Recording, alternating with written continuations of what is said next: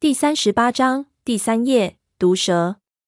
我暗骂了一声，心说他娘的真是倒了血霉了，难道这也诈尸了？不过这个时候的我已经完全豁出去了，心说就算是诈尸，这新鲜粽子也没有下巴，他也咬不死我。正欲大战一场，忽然就看到在那蛇头下探出了一只火红的蛇头，大约拳头大小，头上有一个巨大的鸡冠。那蛇头一扭动。整条蛇就从蛇头下爬了出来，爬到树枝堆上。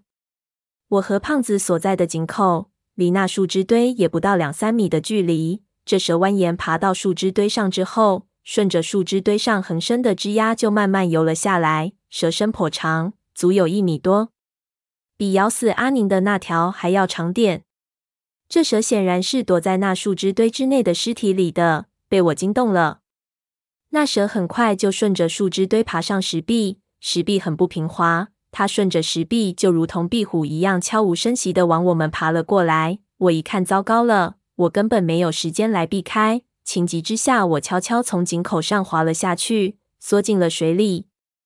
本以为它会给我们惊动，然后从水里翻出来。我离树枝堆已经有了两米多了，马上往上看去，就看到那蛇被胖子吸引了注意力。那边上就是胖子所在的井道口，他顺着石壁堆一路往下，就到了井道口。立即他就发现井道里的胖子是个活人了，停了下来，转动了鸡下头部。我的心立即吊了起来，心说他该不是要咬胖子，这不太可能啊！胖子像死鱼一样躺着，如果不惊扰蛇，蛇不会主动去咬东西的，毕竟毒液是很宝贵的。看着那蛇忽然就又动了起来。爬了井道内，直奔胖子的头部，竟然盘到了胖子的额头上，好像要往胖子嘴巴里钻。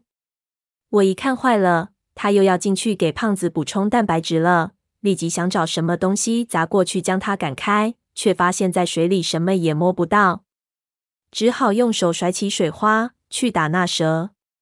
这真是个愚蠢的决定。如果是别的种类的蛇，可能就一下被吓跑了。但是我忘记了，这蛇是有邪性的。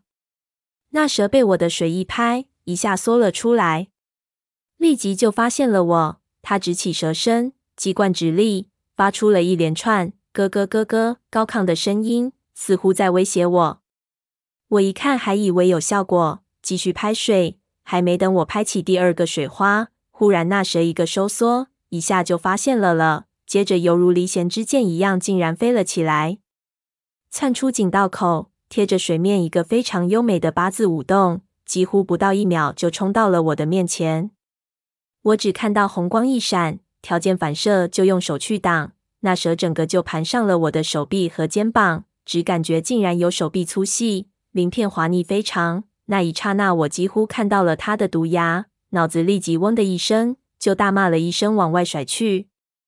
那是疯了一样的动作，这一甩应该是用出了我全部的力气。蛇竟然真的给我甩了出去好几米，但是它还沾到水，突然就一个回旋，尾巴拍水又弹了起来，贴着水面又来了。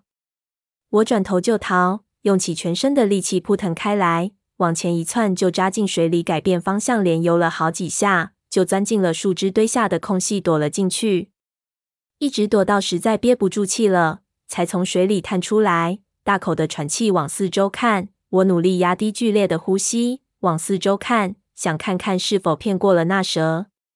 我心中想的是，蛇始终是畜生，总不会人那一套东西。这种简单的小计谋总能起点作用。看着却让我意外，我看了一圈，水面上没有那蛇的影子，似乎是没有追来。我心里松了口气，心说小样的小命算是捡回来了。刚苦笑，嘴巴还没裂开，在我脑后。忽然又有人阴恻恻的冷笑了一声，我已经经不起惊吓，立即遍体生凉，回头一看，立即就看到那条血红色的鸡冠蛇就直立在我的脑后，怨毒的黄色蛇眼居高临下的看着我。我一下喉咙窒息，立即就想潜入水里，却看他鸡冠一抖，忽然就发出了一个悠悠的声音：“小三爷。”